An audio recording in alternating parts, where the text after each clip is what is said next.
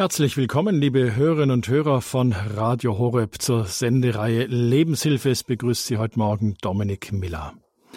Das ist doch irgendwie schon krass. Mit ein paar Klicks im Internet findet man im Handumdrehen das Date für diesen Abend oder den Sexualpartner für diese Nacht und das vielleicht sogar in der Nachbarschaft.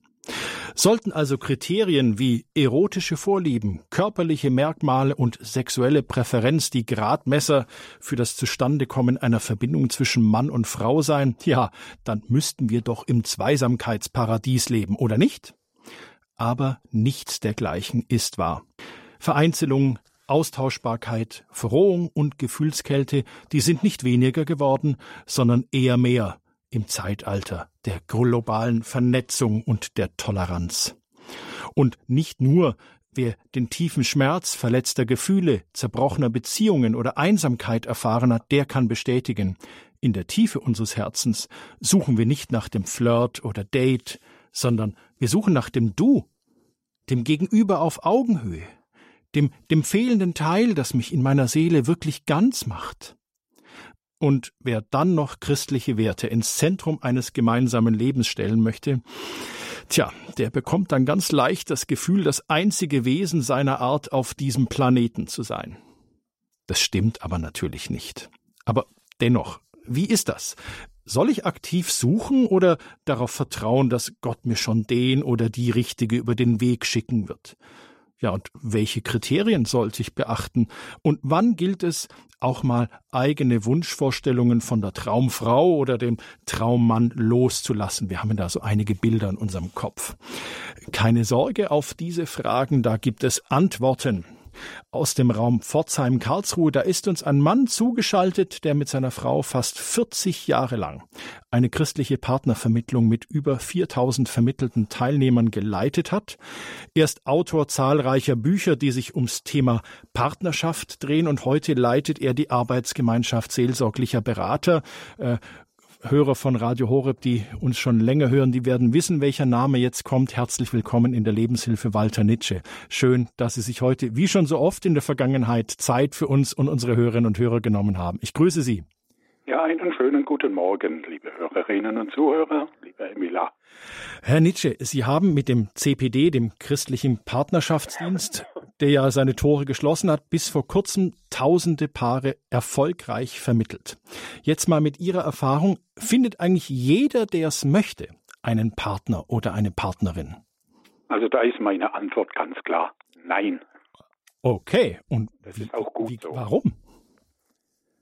Ähm, dazu ist aber zu sagen, wir haben ein großes Ungleichgewicht zwischen männlichen und weiblichen Teilnehmern gehabt.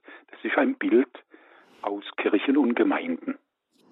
Sie werden wohl schlechte Kirchengemeinde finden, wo Sie sagen wir mal äh, bei Menschen über 50 sehr viele Männer da sind und ganz wenig Frauen. Nein, normalerweise ist es umgekehrt.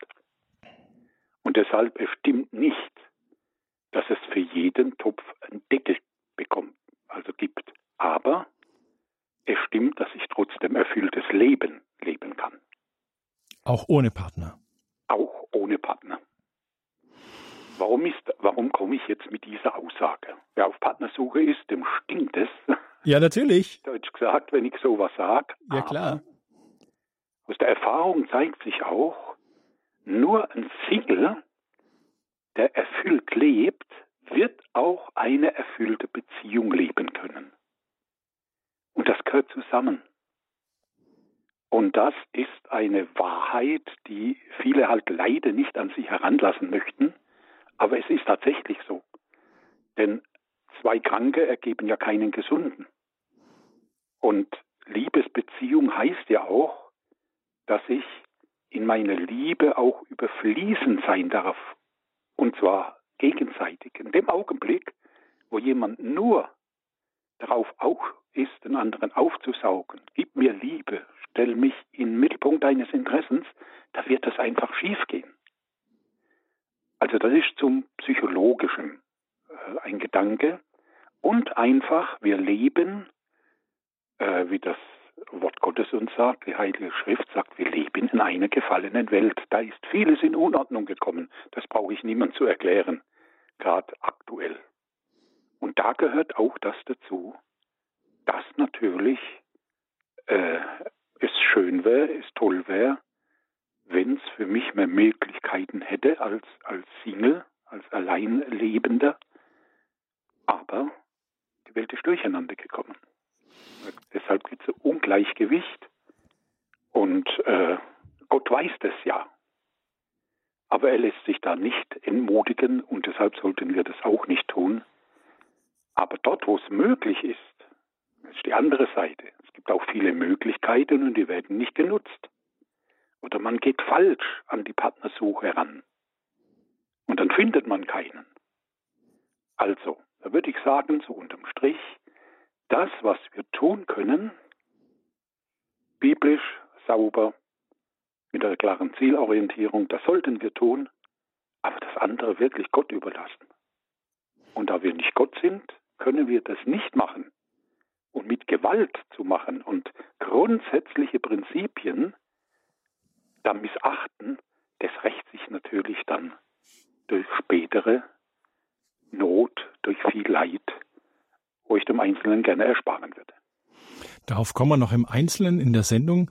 Also, Herr Nietzsche, es geht eigentlich Jetzt könnten wir eigentlich den Sendungstitel sofort ändern. Eigentlich heißt es ja Partnersuche, wie geht das? Aber im Grunde geht es primär ja eigentlich darum, erfülltes Leben. Wie geht das? Damit ich dann eben überfließe und Liebe schenken kann. Verstehe ich Sie da eigentlich richtig? Sie haben das richtig verstanden. Trotzdem dürfen wir den Titel behalten. Partnersuche, wie geht das? Wenn wir sagen, ja, Partnersuche geht, aber die erste Voraussetzung ist, der Single soll fähig sein zum erfüllten Leben. Herr Nietzsche. Die Voraussetzung für erfolgreiche Partnersuche. Fangen wir einfach an mit den Menschen, die auf Partnersuche sind. Was sind denn nach Ihrer Erfahrung fast 40 Jahre christlicher Partnerschaftsdienst, Partnervermittlung. Was sind nach Ihrer Erfahrung eigentlich die größten Irrtümer von Menschen auf Partnersuche?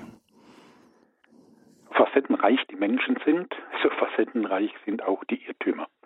Aber das kann ich sagen, da sind wir auch erst mit den Jahren so hineingekommen, haben das so erfasst. Wo sind denn die Blockaden? Mhm. Äh, warum klappt was nicht so? Und es sind tatsächlich dass die Leute äh, oder viele Singles völlig falsche Vorstellungen haben von einer erfüllten Partnerschaft. Also da stimmt schon die, die Grundlage gar nicht. Meine Vorstellung und dadurch wird natürlich die Art und Weise der Partnersuche geprägt. Also wir haben ja über die, sind genau 37 Jahre, Zehntausende von Anmeldungen gehabt. Äh, davon 4000 dann erfolgreich äh, vermittelt. Das heißt also, dass Ehen daraus entstanden sind. Und aber bei vielen, die dann auch wieder abgesprungen sind, da musste ich eines feststellen. Vor allen Dingen die Grundkriterien, da kommen wir ja noch drauf, was sind die Grundkriterien mhm. für erfolgreiche Partnersuche? Und diese Grundkriterien wurden zum großen Teil von vornherein auf den Kopf gestellt. Und wenn ich ein Haus bauen möchte und mit dem Dach beginne, dann haut das eben nicht hin. Und hier war es dann genauso. Was sind denn jetzt so die drei, vier, fünf klassischen Irrtümer, die Menschen auf Partnersuche begehen? Was sind so die Fallen, in die man reingappt? Also das eine ja. ist ein falsches Bild, das ich mir von Beziehungen vielleicht mache. Was wären noch Irrtümer? Ja, lassen Sie mich gerade mit diesen Grundpfeilen beginnen. Ja, bitte. Eine erfolgreiche Partnersuche soll ja eine Harmonie bestehen in geistlicher, in seelischer und in körperlicher Art und Weise. Und genau das ist aber auch die Priorität. Zuerst in geistlicher Art und Weise. Also, was ist mein Lebenssinn? Wofür schlägt mein Herz? Partnerschaft heißt ja dann, ich möchte mit meiner Ehefrau oder mit meinem Ehemann in ein gleiches Zielversunken sein. Das ist der geistliche Bereich. Und natürlich, da haben Sie das schon in Ihren Eingangsworten erwähnt, dass gerade wir Christen dann, die da höhere Maßstäbe haben oder Werte, die ganz andere Ziele haben, dass da das dann etwas schwierig wird. Und trotzdem, das sollte man nicht über Bord werfen. Stellen Sie sich vor, die meisten haben wir auch gesehen, auch wenn sie so ihre Wünsche geäußert haben beim christlichen Partnerschaftsdienst, da ist es oftmal nur ums Äußere gegangen. Also die, das ist meine Traumfrau, die Figur und so weiter und so fort. Vor allem bei den Männern. Bei den Frauen war dann äh, mehr so das Soziale. Was für einen Beruf hat er? Ach, der ist nur, ich nenne jetzt gar keinen Beruf, aber der kann mich nicht versorgen. Ich möchte einen Akademiker, äh, der mich versorgen kann. Also das sind völlig falsche Motive. Wenn man diese drei Grundpfeiler anschaut, also zuerst die geistliche Verbundenheit, wir, wir wollen im gleichen Ziel versunken sein. Was ist mein Lebenssinn, was ist mein Lebensziel? Und darauf möchte ich mit meinem Partner drauf zugehen. Das ist das Allerwichtigste. Und Zweite ist, diese seelische Harmonie können wir miteinander reden. Also haben wir ein gewisses Kommunikationsniveau oder reden wir immer aneinander vorbei. Ist es, auch dieses, ist es auch dieses auf Augenhöhe einander begegnen können? Ja, ja, richtig. Aber vor allen Dingen, da kommt dann Liebe zum Ausdruck. Denn Liebe definiert sich ja so, die wahren Bedürfnisse des anderen erforschen und zu stillen suchen. Und wie wir in unseren Kursen sagen, wer nicht erforscht, der liebt nicht. Wenn ich nämlich nicht erforsche, dann statte ich Zwangsbeglückungen und Fehlbefriedigungen mhm. und das tötet Liebe. Und das geschieht natürlich in diesem Kennenlernprozess in dieser seelischen Art und Weise. Also wenn sich manche da erst Briefe schreiben oder Mails oder, oder Skypen, das ist okay. Man kommt dann in die Gedanken des anderen rein, äh, kann man natürlich nicht so klar trennen. Äh, seelische Zielorientierung, äh, Entschuldigung, geistliche Zielorientierung und diese äh, seelische Komponente gehören ja zusammen. Aber ich will es mal richtig auseinander dividieren, damit wir es ja uns besser auch äh, behalten können. Und erst das Dritte dann, das gehört auch dazu. Gott hat uns so geschaffen. Also ich kann nicht einen Partner oder ich sollte nicht einen Partner wählen, ich sage es mal brutal, vor dem ich mich ekle, körperlich. Darf nie eine Ekelschranke überwinden müssen. Aber da haben wir die wenigsten Probleme. Sondern meist wird eben dieser körperliche Aspekt an erste Stelle gestellt ohne dass man dabei nüchtern ist, zu sagen erstmal das Körperliche, das endet sich ja. Ein Freund von mir, Hartmut Benke, äh, Fachbuchautor, der hat das Buch geschrieben, Eheleben oder Überleben. Und er sagt, Frauen hoffen, dass in der Ehe sich die Männer ändern. Und sie tun es nicht. Und Männer hoffen, dass die Frauen bleiben, wie sie sind. Und sie tun es nicht hat er natürlich was Wahres ausgesprochen, natürlich oh schmunzelnd, mhm. als humorvolle äh, äh, Story hier. Aber das ist Problem. Erstens mal ändert sich das Körperliche, das Äußere und dann schlagen auch Krankheiten zu. Es können Unfälle passieren. Und leider ist es wirklich so. Da kommt die Frau oder der Mann in den Rollstuhl und der Partner verlässt. Jetzt passt das Äußere nicht mehr. Auch bei Christen äh, kommt das vor. Das ist halt, wenn man so konzentriert war aufs Äußere. Also erstens ändert sich das und zweitens ist es eine bekannte psychologische Tatsache. Je mehr ich jemand lieb gewinne, desto mehr gefällt er mir, auch äußerlich. Es kann sein, wie man so sagt, so flapsig in unserer heutigen Sprache, ja, diese Frau gehört nicht zu meinem Beuteschema. Mhm. Diese Frau lernt man dann kennen, lernt sie schätzen, lernt sie lieben und plötzlich gefällt sie einem auch äußerlich. Das ist eine Tatsache. Also, durch mein Fixiertsein, das sind ja Fixierungen, durch mein Fixiertsein auf äußere Merkmale kann sein, dass ich Möglichkeiten verpasse. Wenn ich lieben lernen würde, würde mir dieser Partner auch gefallen, ob Mann oder Frau. Das ist das Erste. Man, man verpasst Möglichkeiten. Und zweitens, man baut seine Ehe auf sehr, sehr wackeligem Grund auf. Da baut man, um dieses Gleichnis Jesu zu benutzen, aus der Heiligen Schrift tatsächlich das Haus auf Sand. Und sobald ein Sturm kommt und, und, und Wolkenbrüche, und dann stürzt das Haus zusammen. Ich finde, das ist ein sehr gutes Beispiel, das äh, Jesus hier uns auch vor Augen malt. Und ein kluger Mann heißt, der baut sein Haus auf Fels. Und dieser Fels ist tatsächlich zuerst die geistliche Übereinstimmung. Und wenn ich das weiß, diese drei Dinge, und gehe dann so vor, geistliche Übereinstimmung, seelisch muss ich kennenlernen, lieben lernen, ja, und ekeln darf es mich auch nicht. Mal gucken, wie, wie das sich äh, verändert. Und dann bin ich schon mal, wäre ich auf einem richtigen Weg. Und jetzt unsere jahrzehntelange Erfahrung in der Partnervermittlung, da hatten wir vor allen Dingen äh, mit den falschen Prioritäten zu denken. Schauen Sie, da haben sich Leute angemeldet, Männer wie Frauen, und sagten uns als jetzt männliche Seite, ja, ich möchte, das ist nur ein Beispiel, kam öfters vor, ich möchte nur eine Blondine. Was ist denn das für Kriterium? Ich mhm. kann sagen, ja, mir gefallen Blondinen und der andere sagt, mir gefallen vor allem Rothaarige.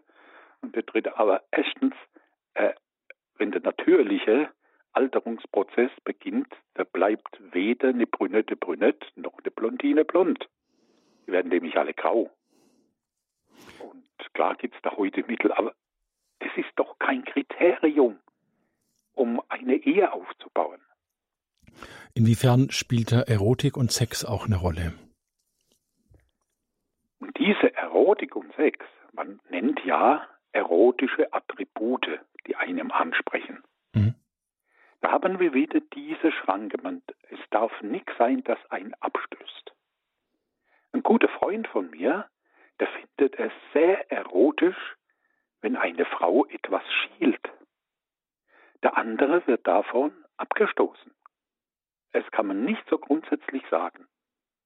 Und deshalb, hier heißt der Maßstab, man darf keine Ekelschranke überwinden.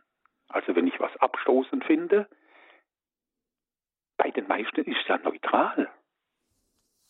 Und sexuelle Anziehung, wenn ich erst darauf achte, das heißt, ich nehme den letzten Punkt als oberste Priorität und so geschieht es ja heute als auch unter Christen, die in einer Konferenz sind oder, oder irgendwo oder in einer Single-Freizeit.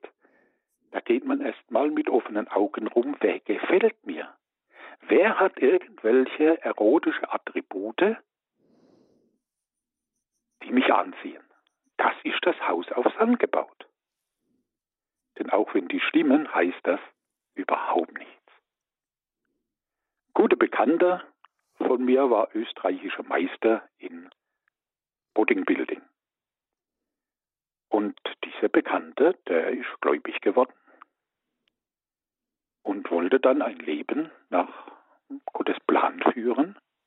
Aber er war so drin in diesem Körperkult und er hat natürlich auch nur die Frauen angezogen, also natürlich, natürlicherweise, die so, so Muskelmänner halt gern gehabt haben. Und da waren Frauen dabei, ja, ich möchte so ein Muskelprotz. Ja, was ist das für eine Grundlage? Überhaupt keine. Aber das hat die auch erotisch angesprochen. Später hat er eine gläubige Frau gefunden. Ah, da war das Körperliche jetzt äh, eher hm, ja, also weiter hinten angesiedelt. Aber mit der konnte er dann eine erfüllte Ehe leben. Aber sie kamen raus aus ihrer Fixierung. Das möchte ich dadurch sagen. Also erotische Anziehung, sexuelle Anziehung ist ja nicht schlecht. Die Frage ist immer Priorität. Welche Priorität hast?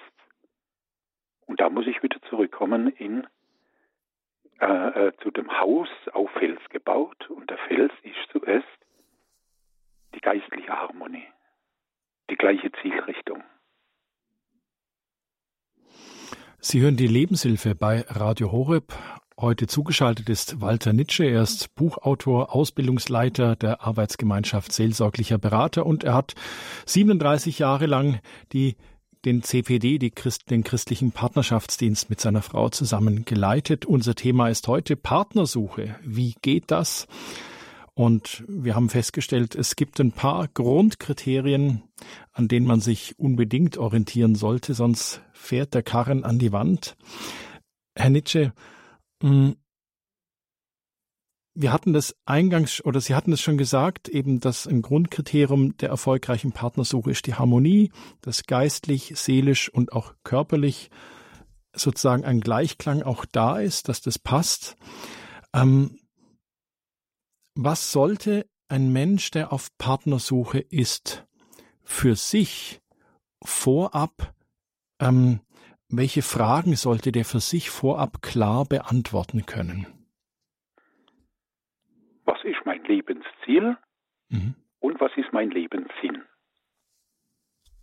Wie ist meine Beziehung zu Gott, wie ist meine Beziehung zu Jesus Christus? Denn daran entscheidet sich tatsächlich viel. Also die Fragen sollte er beantworten für sich mal. Und da kommt es jetzt ja auch schon.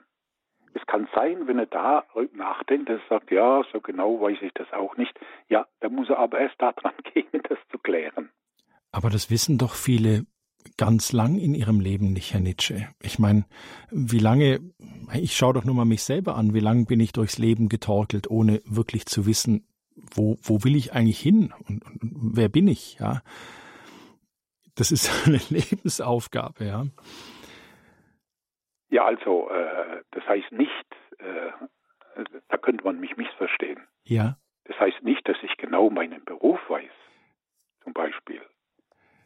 Aber mein Lebenssinn, als ich mhm. gläubig wurde, da wusste ich, mein Lebenssinn ist, ich will Jesus Christus nachfolgen. Und das habe ich lang auch nicht gewusst. Bis zu dem Punkt, als ich mich bekehrt habe und an Gott gläubig wurde. Mhm. Dann habe ich es gewusst. Und das hat mein ganzes Leben bestimmt. Und das hat dann auch die Wahl meiner Frau bestimmt. Unser Thema ist ja Partnersuche, wie macht man das? Ja. Und Sie haben richtig, richtig gesagt, zuerst muss man mal die grundsätzlichen Fragen stellen. Und wenn man sie nicht weiß, ja, dann soll man da mal erforschen, sich selbst erforschen. Was will ich einfach? Aber vom geistlichen Bereich her. Gell? Jetzt geht es nicht um Beruf, um, um Gaben, um Talente, äh, die ich einsetze, sondern es geht um die grundsätzliche Ausrichtung. Ich nehme meistens so Single-Freizeiten auch ein Beispiel. Äh, ist ein bisschen provokativ, aber der lernt eine, einen jungen Mann kennen und der junge Mann sagt, du, äh, Maria, willst du mich heiraten? Und die Maria sagt, äh, wie heißt du denn überhaupt? Was machst du denn? Was ist dein Lebenssinn? Dann sagt er, ja, ich möchte der erfolgreichste Nightclub-Besitzer von Nürnberg werden dann wird Maria, wenn sie Christin ist, sagen, äh, ja, du bist ein netter Mann, aber das entspricht nicht meinem Lebenssinn. Das möchte ich nicht mit dir teilen, dieses Ziel. Ja, aber da kannst du doch in meinen Nightclubs, kannst du doch Traktate verteilen und nee, Maria wird sagen, nee, das passt nicht. Also das ist jetzt plump gesagt. Mhm. Das wird die geistliche Ausrichtung. Was will ich überhaupt? ja, ich will ein, ein, ein Popstar werden. Ja, kann ja einer tun, aber mit jemandem, der sagt, ich will zuerst Jesus nachfolgen und dann kommen die Schattierungen, äh, der eine sagt, ich möchte anderen helfen auch dabei oder seelsorglich oder praktisch oder in, mich in die dritte Welt einsetzen oder wo auch immer, dann wird schon konkreter, aber das ist eine Richtung. Das heißt noch nicht, ich muss wissen, wo ich wohnen will, äh, auf dem Land oder in der Stadt. Das, spielt, das ist alles zweitrangig. Die erste Frage, das haben Sie richtig formuliert, ja, ich muss erst mal wissen, was will ich denn eigentlich? Also das heißt, da gehört die, soll man sagen, eine Zeit dazu, wo ich mit Gott auch ringe. Herr, was will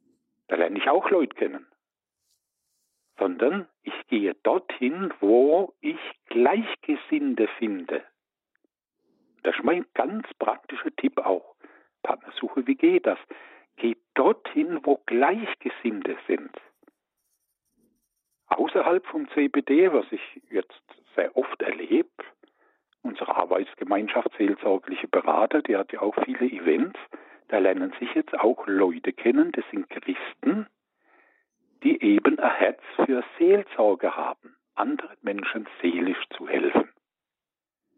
Ja, ich weiß nicht, wie vielte Ehe äh, ich jetzt schon miterlebt habe. Und es vergeht kein Monat, wo nicht der Hochzeitsanzeige bei mir ins Haus flattert. Danke, dass wir uns kennengelernt haben über euch. Aber das ist Partnersuche praktisch. Ich gehe dorthin, wo ich Gleichgesinnte finde. Und wenn ich halt, wenn mein Ziel ist, den Tieren zu helfen, da gehe ich halt in einen Verein, der sich mit, mit Tierhilfe beschäftigt. Und wenn mein Lebenssinn ist, ein guter Schachspieler zu werden, dann gehe ich in einen Schachclub. Da werde ich Gleichgesinnte treffen. Aber ich verstehe das schon so. Ist, alle Schmerz durch Alkohol wegzutrinken, da werde ich in Bars und Clubs gehen, da finde ich dann auch Gleichgesinnte. Ja. ja. Also ist an sich ganz einfach. Ich gehe dorthin, wo es Gleichgesinnte hat. Das heißt, letztendlich, Herr Nietzsche, beginnt die Partnerwahl bei mir. Richtig. Sie beginnt bei mir. Und wenn ich mir selber über mich und das, was ich will, nicht klar bin, dann, dann stoche ich im Dunkeln rum. Da kann, da kann ich nur an die Wand knallen damit, mit der Partnersuche, weil ich ja noch gar nicht weiß, möchte ich in die Bar gehen oder in den Schachclub oder ähm, in einen christlichen Kreis, wo ich Partner finde. Sie hören die Lebenshilfe bei Radio Horeb. Unser Thema ist heute Partnersuche. Wie geht das? Zugeschaltet ist uns Walter Nitsche. Er hat fast 40 Jahre lang, 37 Jahre lang den CPD, den christlichen Partnerschaftsdienst geleitet und wirklich viele tausend Ehen gestiftet sozusagen dadurch. Herr Nitsche, jetzt schwingt durch unser ganzes Gespräch auch der christliche Glaube natürlich durch. Ähm,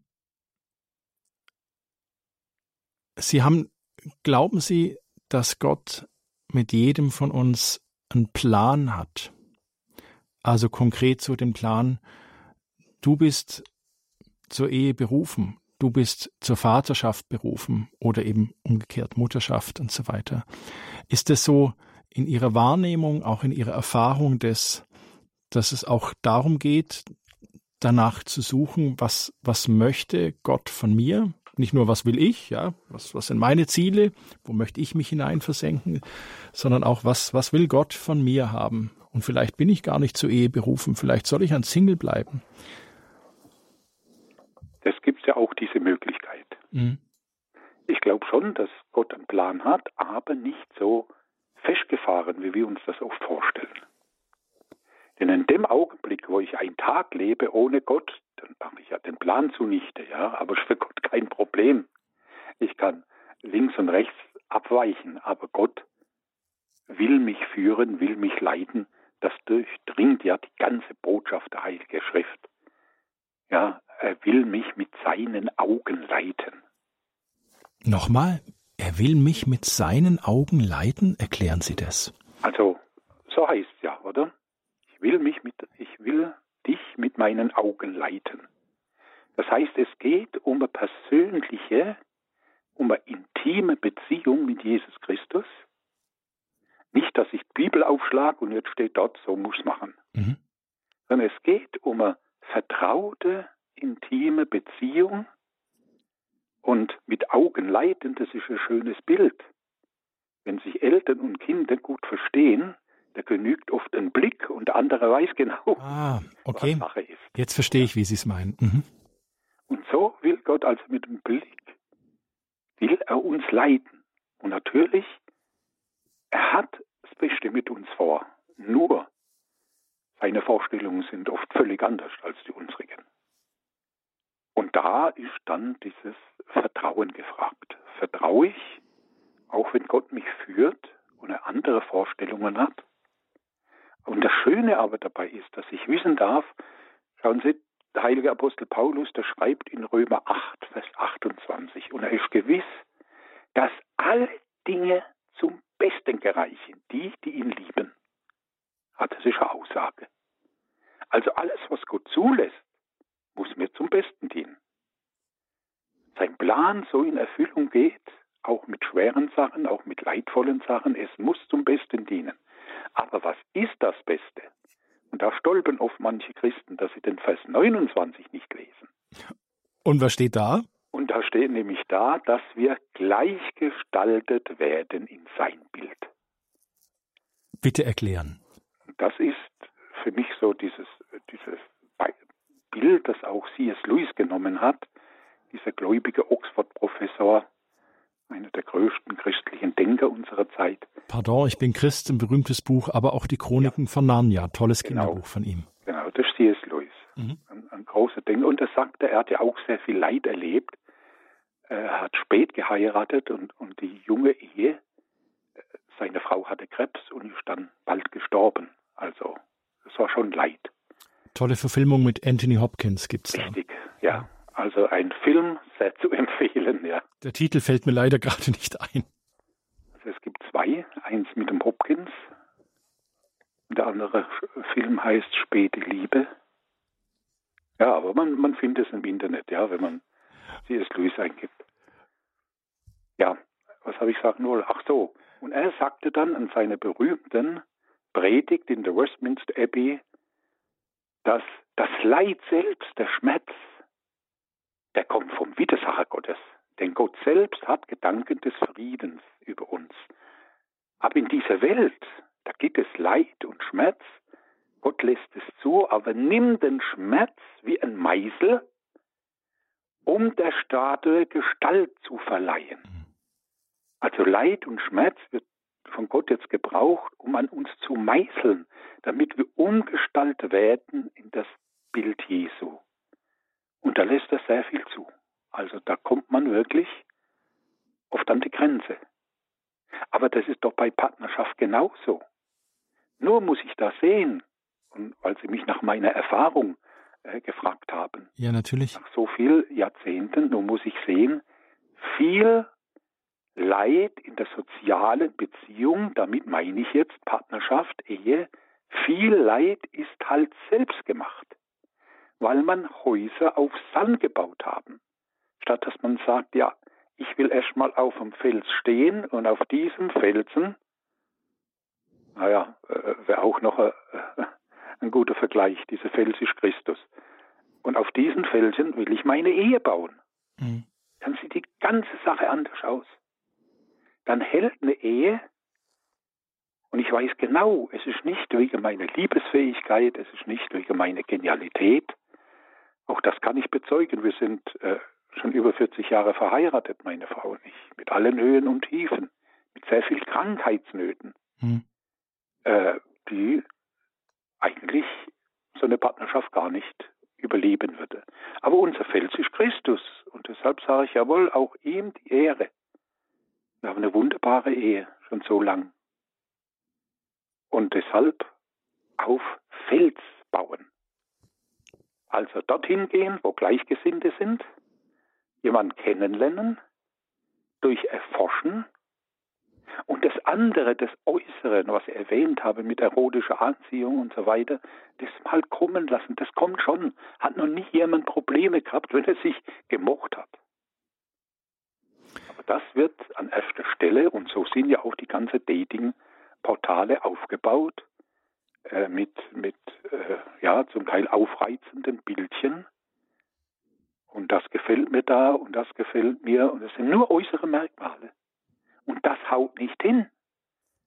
Das Pferd wird komplett von hinten aufgezäumt. Richtig. Sie hören die Lebenshilfe bei Radio Horeb. Unser Thema heute Partnersuche. Wie geht das? Wir sind schon mittendrin im Gespräch mit Walter Nitsche. Und Sie, liebe Hörerinnen und Hörer, Sie können anrufen bei uns in der Sendung. Uns täte es interessieren, was für Erfahrungen haben Sie denn gemacht bei der Partnersuche? Ist es Ihnen auch so gegangen, dass Sie wirklich erstmal oder ist es Ihnen leicht gefallen, erstmal bei sich selber anzufangen, sich das zu klären? Würde uns interessieren, wenn Sie uns anrufen möchten.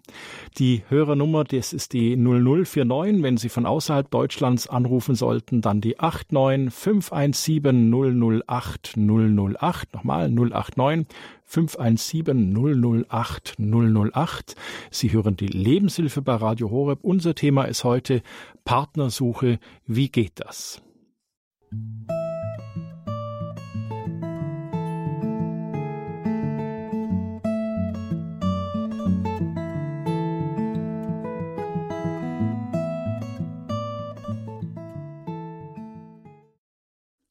Sie hören die Lebenshilfe bei Radio Horeb. Unser Thema ist heute Partnersuche. Wie geht das? Wir sind im Gespräch mit Walter Nitsche.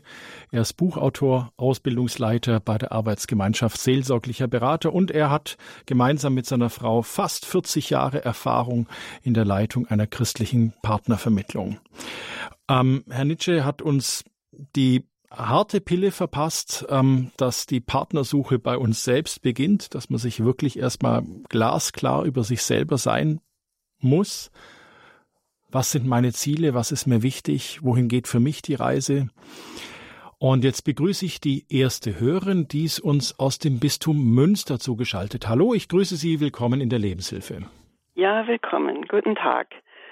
Ja, ich äh, mir das jetzt angehört und ähm, viel kann in vielem zustimmen. Also auch die Sache mit dem Lebensziel. Der Meinung bin ich auch, dass das eine ganz wichtige Sache ist. Ähm, allerdings, ich muss auch sagen, so wie Sie das beschrieben hatten, Herr Nietzsche, das hört sich so einfach an, wenn man es jetzt so und so und so macht und dann gelingt es. Ich möchte aber mal aus ähm, meiner Erfahrung und aus Beobachtungen auch sagen, es läuft ja auch manchmal umgekehrt. Da lernt jemand, jetzt egal Mann oder Frau, jemand anderes kennen und die Liebe ist da und dann danach kommen vielleicht offene Fragen wie, ja, äh, passt das jetzt? Haben wir gleiche Lebensziele und so weiter. Es kann ja auch so rumlaufen dass erst die Liebe da ist. Also ich gehe ja jetzt mal davon aus, dass das eine wirkliche Liebe ist und nicht nur ein kurzer Kontakt. So, und dann gibt es ja auch noch die Situation, dass zum Beispiel ein Mensch genau, einer von den beiden, genau sein Ziel im Auge hat und weiß, was sein Lebensziel ist, der andere aber noch nicht. Ne? Und es kann auch sein, dass der eine eher christlich ist, der andere noch nicht. Und solche Beispiele, da gibt es viele. Es ist ja leider nicht immer so ideal, wie es vielleicht bei einigen ist, wo beide religiös sind. Ja, das wollte ich einfach noch mal so mit reingeben. Also da haben Sie jetzt zwei Bälle ins Spielfeld vom Herrn Nietzsche gespielt. Das eine ist eben, was ist, wenn quasi der Blitz einschlägt, die Liebe auf den ersten Blick ist und man dann erst abklärt. Und die andere Frage war die, wenn ich sie richtig verstehe, ähm, ja, was ist, wenn der eine schon weiter ist in seiner Entwicklung, in seiner ja. inneren Entwicklung als der andere? Habe ich das ungefähr richtig verstanden? Ja, da ging es ums Lebensstil. Ja, ist richtig. Okay. Ja, genau. Dann, Kann man dann auf den anderen warten oder? ne, dann danke ich Ihnen für, für diesen Hinweis und diese beiden Aspekte. Herr Nietzsche, bitteschön. Ja, danke. Ja, Sie haben natürlich völlig recht. Unser Leben ist, wie es ist. Und da kann sehr vieles völlig anders laufen. Aber nehmen wir mal diese beiden Aspekte dran. Wenn der Blitz eintrifft, was heißt denn das? Bernard Shaw sagte, Liebe auf den ersten Blick ist genauso zuverlässig wie eine Diagnose auf den ersten Händedruck. Psychologie ist sich ein, eigentlich einig. Ist vom Blitz getroffen. Es ist eine Ausschüttung von Phenylethylamin, also vom Hormon, der macht dann Verliebtheit. Hat eigentlich, wenn Sie sagen, ja, wenn die Liebe da ist, kann sich dazu entwickeln. Aber von vornherein, ich liebe nur dort, wenn ich die wahren Bedürfnisse eines anderen treffe. Trotzdem kann es so sein, wie Sie es sagen, das muss man halt dann nacharbeiten. Und wir haben ja jetzt diesen ersten Punkt, das haben Sie auch richtig äh, festgestellt, äh, der kann auch unterschiedlich sein. Der eine, der hat schon eine, eine äh, vertraute Beziehung zu Jesus Christus, der andere ist noch im Stadium des Zweifels, dem fehlen noch Grundlagen, der hat noch gar keinen Zugang. Das kann sehr gut sein. Und da sollte man das nicht einfach wegschieben, sondern freundschaftlich sich da unterhalten, gemeinsam sich auf den Weg machen, damit es auch äh, mehr Sicherheit werden kann. Was wir jetzt noch gar nicht angesprochen haben, das gehört an sich schon in den Zusammenhang, den Sie jetzt äh, aufgezeigt haben, aber das ist genauso wichtig. Wir haben ja von der geistlichen Harmonie gesprochen. Aber was sind denn, ich frage ich frag mal selbst so, was sind denn die Hauptprobleme in Ehen? Warum gehen die wieder kaputt? Was sind da die Hauptprobleme? Also CPD wurde ja nur gegründet, wir waren in der Eheberatung tätig, ja. Also kann sagen 40 Jahre Eheberatung. Das Hauptsächliche, dem kann man nicht mit mehr Kommunikation das sind ja die meisten Konzepte. Ja, redet mal miteinander, ihr müsst, äh, ihr müsst es lernen, stimmt alles, aber es geht zu wenig tief. Das Hauptproblem sind tiefe, verdrängte Enttäuschungen und Verletzungen, die dann triggern. Die weiß man gar nicht mehr. Da hat man so eine Lügenbotschaft in sich, zum Beispiel, du genügst nicht kann man von Lehrern bekommen haben, vom Elternhaus, vom, vom Kindergarten, von der Schule, egal. Aber das sind ja unbewusste Prozesse. Und wenn das in mir ist, als aufgrund der Verletzung, wenn ein Lehrer zu mir sagt, du taugst nicht und, und äh, äh du bringst eh nicht, dann ist das ein Schmerz, ein Seelenschmerz. Und jede Verletzung hat eine Lügenbotschaft im Rucksack. Und die Lügenbotschaft heißt halt so, du genügst nicht. So. Und jetzt heirate ich so ein Mensch. Alles wunderbar, da ist die Liebe da, der hat sich verliebt und die ersten Jahren geht's auch. Und dann kommen Situationen und da wird er eben plötzlich grandig, wird manipulativ, wird sonnig sogar was ist passiert?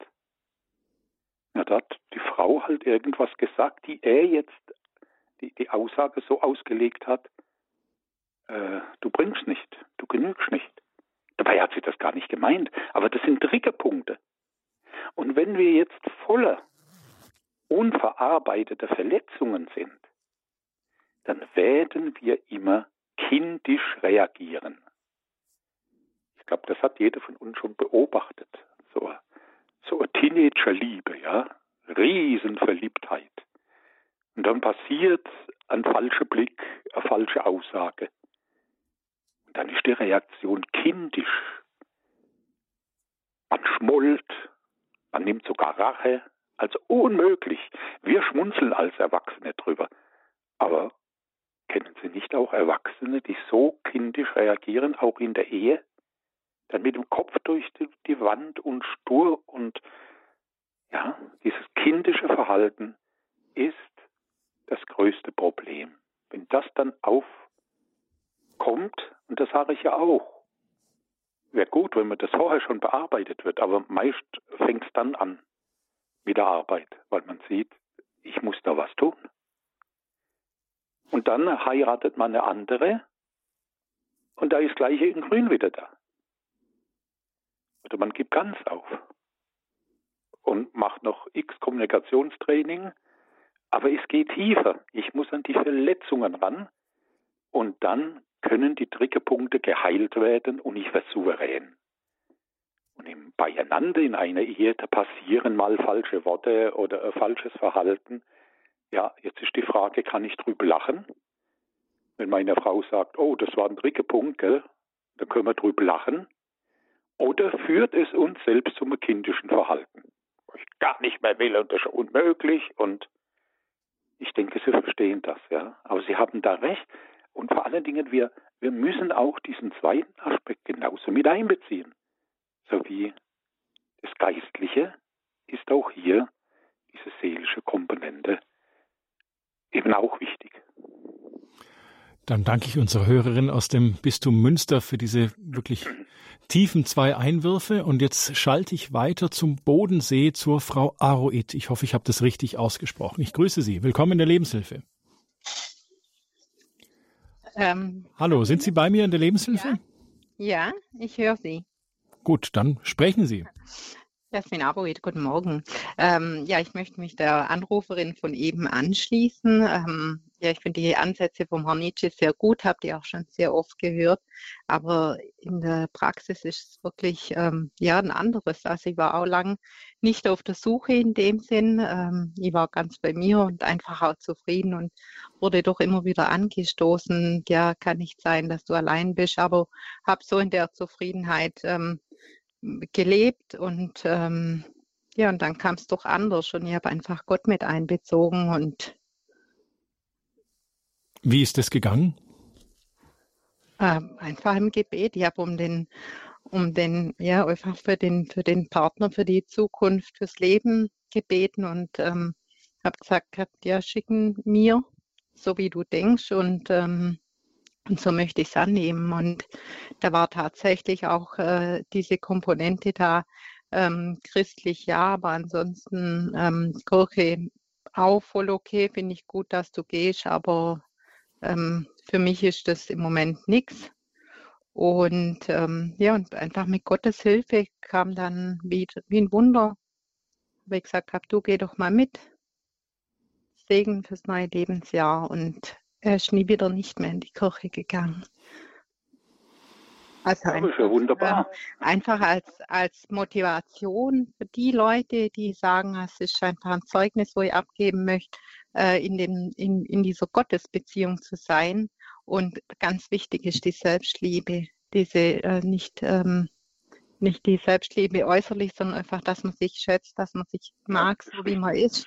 Das ist so wesentlich, dass man in, in einer ganz tiefen Zufriedenheit ist und wie Sie es auch gesagt haben, ähm, mit allem Vergangenen auch abgeschlossen haben, das Annehmen in Dankbarkeit. Ja, weil es ist immer was Gutes. Es formt, es formt, ein Schmerz formt und ähm, auch hier in der liebevollen Vergebung.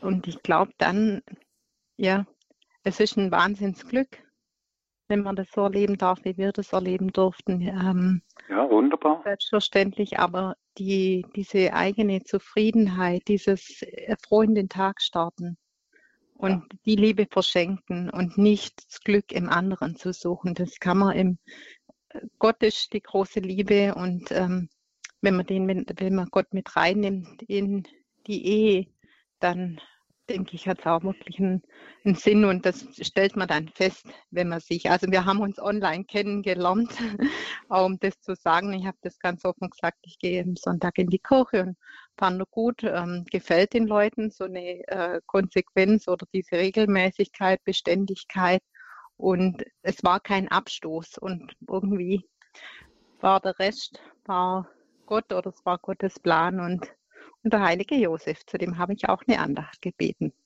die 30-tägige. Kann ich jedem nur ans Herz legen.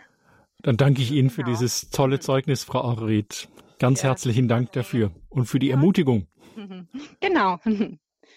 Ja, Sie bestätigen ja eigentlich das, Sie sind von sich selbst ausgegangen zuerst mal. Sie mussten zuerst zufrieden und ruhig im Willen Gottes ruhen. Und dann können so Sachen passieren. Und Sie haben recht, Sie haben die Selbstliebe erwähnt. Das versteht man ja meist auch falsch, wie wenn das Egoismus wäre. Nein, wenn man Liebe so definiert, die wahren Bedürfnisse, das sind die Bedürfnisse, die Gott mir ins Herz gelegt hat. Wenn ich die erforsche und stillen suche, das ist wahre Selbstliebe.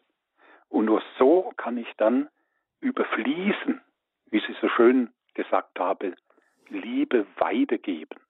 Und schon versuche ich alles nur vom anderen zu erhaschen. Und da ist jeder überfordert dann. Sehr gutes Zeugnis. Dankeschön. Dankeschön auch von meiner Seite. Und wir bleiben, glaube ich, am Bodensee. Wir gehen nach Ravensburg zur Frau Abuit Gölz. Ich grüße Sie. Willkommen in der Lebenshilfe. Ja, ein ganz herzliches Hallo auch von meiner Seite. Und ich grüße meine Schwester, die gerade Vorrednerin war. Ja, da schau her. Und Armin am See. Ja, Herr Nietzsche, so schön, wie Sie gesprochen haben. Ich habe so geschmunzelt. Es ist so schön, wenn man Ihnen zuhört, das nochmal zu reflektieren. Wie war das bei uns? Ja, stimmt, wir haben bis tief in die Nacht geredet. Morgens vier war nicht unüblich und oh, herrlich. so viel zu sagen, wenn man sich kennenlernt. Also unglaublich. Ähm, ja, das hat wieder so, ja, die Gedanken wachgerüttelt. Wie war das vor 13 Jahren? Verheiratet sind wir jetzt mittlerweile elf Jahre. Und ähm, bei mir war es so, ich muss immer schmunzeln, wenn es heißt Partnersuche, weil ich denke immer, nee, den richtigen Partner, den, den muss man nicht suchen, der wird ihm geschickt. Also so wie es meine Schwester auch sagt, dieses, ähm, ja, es fügt sich. Aber natürlich nur, wenn man das mit dem Herrgott macht, weil sonst, ich glaube einfach, wir können das nicht, weil wir vielleicht doch zu sehr auf ja auf andere Attribute schauen würden ja. und da wirklich zu sagen, ja, wer ist denn? Und da vielleicht auch wirklich, da gibt es sehr schöne Gebete, um den rechten Ehemann zu beten. Mhm. Ja, was, was ich aber so als kleines Zeugnis geben möchte, bei mir war der große Schlüssel im, im Leben, als ich ähm, wirklich um die Berufung gebeten habe. Also wirklich so vor Gott, ich habe keinen Plan, was du mit mir vorhast, aber bitte lass mich erkennen. Soll es das sein? Ist es gut? Ist was anderes oder Ehe, ich würde mich darüber freuen, du kennst meine, so meine Vorstellungen, aber dein Wille soll geschehen. Und so wirklich diese Übergabe und dieser Schritt ins Ungewisse, der war dann der absolute große Durchbruch in meinem Leben. Und das hat sich so gefügt, ähm, ja, dass ich heute zusammen mit meinem Mann immer noch staunen kann. Also wie wir uns kennengelernt haben, ja, alles, einfach alles. Das, das wird zu viel füllen an Redezeit, aber das will ich so nur mitgeben. Also dieses wirklich Vertrauensvolle auf Gott bauen, wie in allem anderen. Ja. Aus Ihren Worten spricht ja schon diese geben. Souveränität, diese Ruhe in Gott, seinen Willen zu tun. Und das ist ein wunderbares Zeugnis, auch von meiner Aussage, da sind wir erfüllt, wenn wir inmitten vom Willen Gottes ruhen können. Und da entsteht dann das andere. Vielen Dank für dieses wunderbare Zeugnis. Danke auch. Es hat mir, glaube ich, auch noch nie in der Sendung, dass zwei Geschwister anrufen und vielleicht gar nichts voneinander wussten. Aber alles ist mal eine Premiere. Ganz herzlichen Dank für dieses Zeugnis und auch für dieses Vertrauen in Gott, was da auch aus Ihnen spricht. Hm, Herr Nitsche, ich wollte noch mal zur allerersten Hörerin zurückkehren, wo es um, ja, die Liebe auf den ersten Blick ging, dass so der Blitz einschlägt, dass die Verliebtheit wahnsinnig stark ist. Das ist ja auch, ist auch gigantisch, doch toll. Nicht umsonst wird das ja ständig besungen.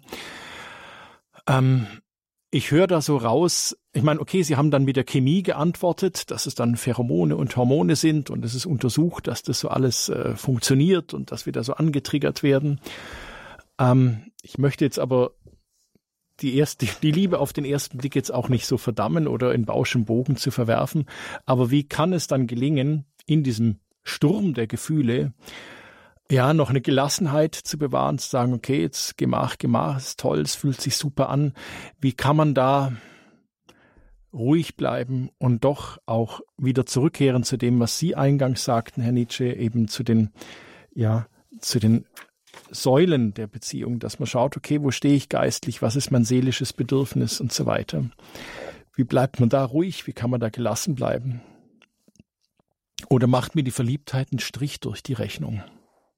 Also ich möchte mal so antworten. Wir haben äh, schon jahrelang jedes Jahr ein Seminar, das gut besucht ist, äh, Hoffnung trotz Scheidung. Und da kommen nur geschiedene Menschen. Mhm. Eine Not, sage ich Ihnen.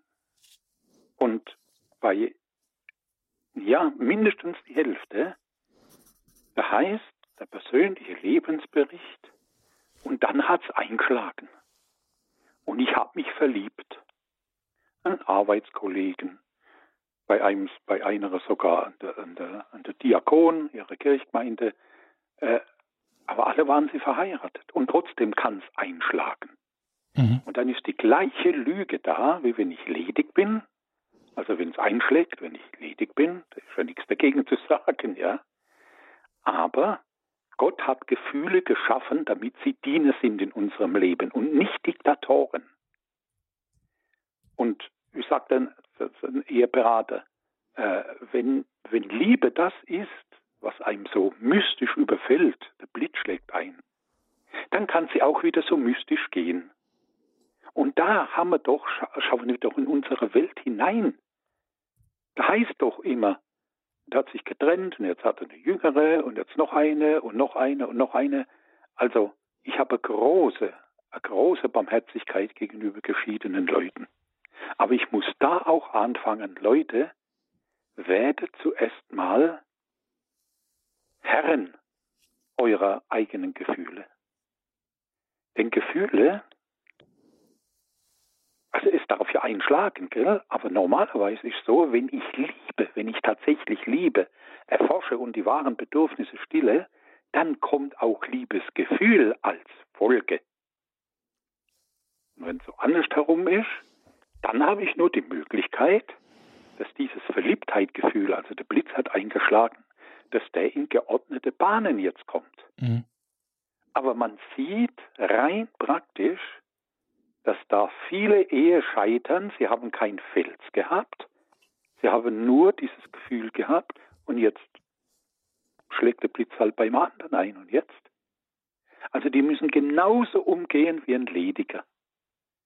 Gott hat Gefühle geschaffen, auch Verliebtheitsgefühle, auch diese Blitzeinschläge, damit sie Diener sind in unserem Leben und nicht Diktatoren. Wenn ich nämlich einen Diktator über mir habe, dann bin ich der Versklavte. Also auch wenn der Blitz einschlägt, muss ich stille werden vor Gott und sagen, halt, ich möchte jetzt nicht meinen Verstand über Bord werfen, den Gott mir gegeben hat. Es kann doch auch Blitz einschlagen und der andere ist verheiratet. Da habe ich die Finger davon zu lassen. Mhm. Also verstehen Sie, was ich meine? Ja. Es ist letztlich die gleiche Situation und bei einer beim Alleinstehenden, da muss ich dann auch fragen, ja, okay, es hat der Blitz eingeschlagen, aber habe ich genug Fundament? Will ich denn überhaupt kennenlernen? Es kann auch beim Nightclub-Besitzer ein Blitz einschlagen, beim, beim gläubigen Mädel. Aber da muss ich meinen Verstand einschalten. Da komme ich nicht drum herum. Herr Nitsche, jetzt haben Sie ja auch Ehen gestiftet, viele, durch den CPD. Ja. Ähm, wenn jetzt also alles geklappt hat und ich habe den richtigen Partner gefunden und ich habe die drei Säulen alle gecheckt, ja. wie lange soll ich da noch warten, bis ich heirate? Gibt es da eine Faustregel? Gibt es keine Faustregel. Man muss den anderen einfach kennen und mhm. äh, man muss bereit sein, einen Vertrauensschritt zu gehen. Es ist und bleibt immer ein Vertrauensschritt. Okay. Aber wenn ich die Grundlage habe und ich sage, jawohl, äh, spricht nichts dagegen, dann darf ich auch wissen, Gott hat mich so geführt und ich befinde mich inmitten vom Willen Gottes. Und dann darf ich Ja sagen. Herr Nitsche, ich nehme das als ein sehr hoffnungsvolles und schönes Schlusswort. Ganz herzlichen Dank für Ihr Mutmachen und für Ihre Klarheit. Und ich danke auch den Hörerinnen für Ihre tollen Zeugnisse und die Beiträge. Herr Nitsche, hätten Sie ein knackiges Gebet für Menschen, die einen Partner suchen? Jetzt. Ob es knackig ist, weiß ich nicht, aber ich kann gern beten. ja, Himmlischer Vater, du kennst uns bis in die Tiefen unseres Herzens. Und Vater, du hast uns auch angelegt auf Beziehung. Du kennst den Wunsch unseres Herzens. Und ich bitte dich jetzt für alle, die keinen Ehepartner haben. Ich bitte dich, dass du sie erfüllst mit deiner Liebe. Ja, dass sie auch gute Freundschaften finden. Oder auch an Ehepartner oder Ehepartnerin. Aber bitte, Herr, in deinen Grenzen, nach deinem Willen, damit auch die Ehe Erzeugnis wird von deiner Liebe, die du zu uns hast. Amen. Ganz herzlichen Dank, Herr Nitsche. Alles Gute für Sie in der Arbeitsgemeinschaft Seelsorglicher Berater. Herzlichen Dank, schön, dass Sie bei uns in der Sendung waren. Ebenfalls vielen Dank, Camilla. Und tschüss, liebe Zuhörerinnen und Zuhörer für Ihre Aufmerksamkeit. Liebe Hörerinnen und Hörer von Radio Horeb, eine weitere Sendung zum Thema Partnersuche in der Lebenshilfesendung, die können Sie am 29. August hören. Da stellen wir Ihnen Kat Treff vor, Partnersuche in einer säkularisierten Welt. Wir sind dann im Gespräch mit Martin Kugler. Er ist Gründer der Community oder der Gemeinschaft für Partnersuchende Kat Treff. So viel zu diesem Thema.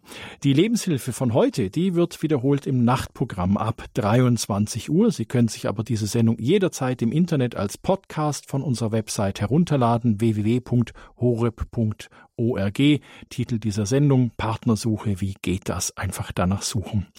Sie hören die Lebenshilfe wieder übermorgen am Donnerstag um 10. Da geht es um die verborgene Kraft der Weiblichkeit. Referentin ist Frau Dr. Teresa Suarez de Villar. Ich hoffe, ich habe das richtig ausgesprochen. Sie ist Familienärztin, Sexual- und Psychotherapeutin. Sie können, ähm, ich hatte das vorhin mit dem Runterladen gesagt, Sie können sich aber auch noch ganz klassisch eine CD dieser Sendung bestellen, wenn Sie da nicht so die Internetaffinität haben. Sie können sich eine CD bestellen beim Radio Horeb CD-Dienst 08328 921 120. Hier bei uns geht's gleich weiter. Es verabschiedet sich Dominik Miller. Behüt Sie alle Gott.